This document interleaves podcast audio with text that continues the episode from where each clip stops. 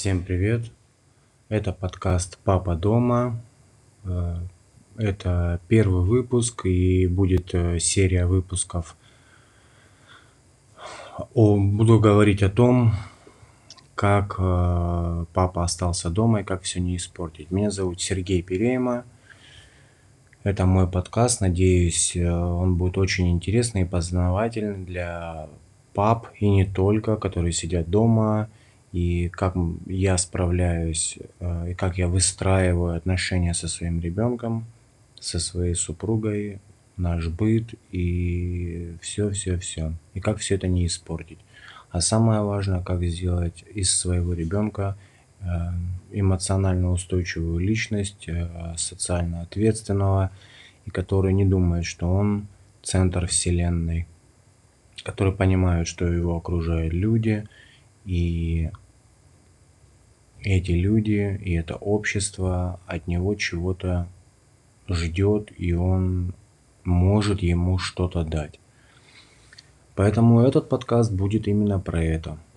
Я буду делиться своим личным опытом, как мы выбираем продукты, не только еду, а любой продукт, одежда, коляска, все-все-все.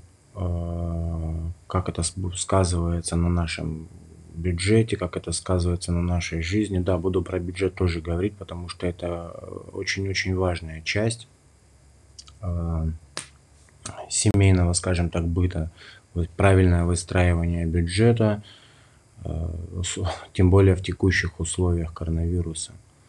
Так вот, меня зовут Сергей, мне 35 лет, живу я в Москве. И как все началось? Пять лет назад родился наш ребенок, и э, я какое-то время был до этого предпринимателем, очень-очень мелким предпринимателем, и так, так и работал из дома, поэтому, в принципе, э, э, для меня ничего не поменялось. Родился наш сын, его зовут Маркус, я потом объясню, почему такое имя выбрали. Это отдельная будет история про то, как выбирать имя для ребенка и что оно ему может сулить. И здесь даже не имеет отношения к каким-то сверхъестественным знаниям. Но это в следующих выпусках. Так вот, родился ребенок, и все началось, все закрутилось.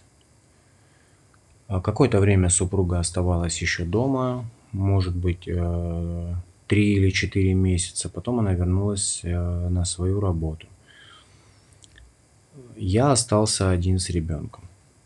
И мы сразу поняли, по истечении там, может быть, нескольких дней, неделю, что у любого человека, который сидит дома с ребенком, будь это отец, будь это мама, должна быть помощь.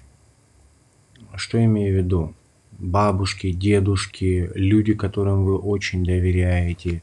А, если это возможно, конечно, то лучше няню. Почему? Потому что человек, которого вы нанимаете, вы, он выполняет ваши поручения в точности, как вы ему говорите их выполнять.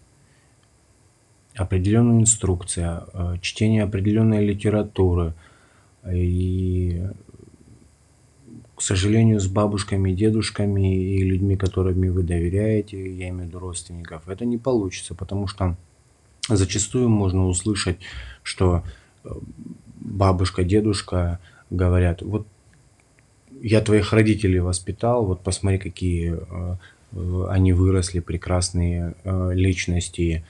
А, ну, я так не считаю потому что у этих прекрасных личностей могут быть очень серьезные проблемы внутренние. К этому мы тоже обязательно вернемся. Поэтому мы сразу поняли, что нужен человек, который, который будет помогать.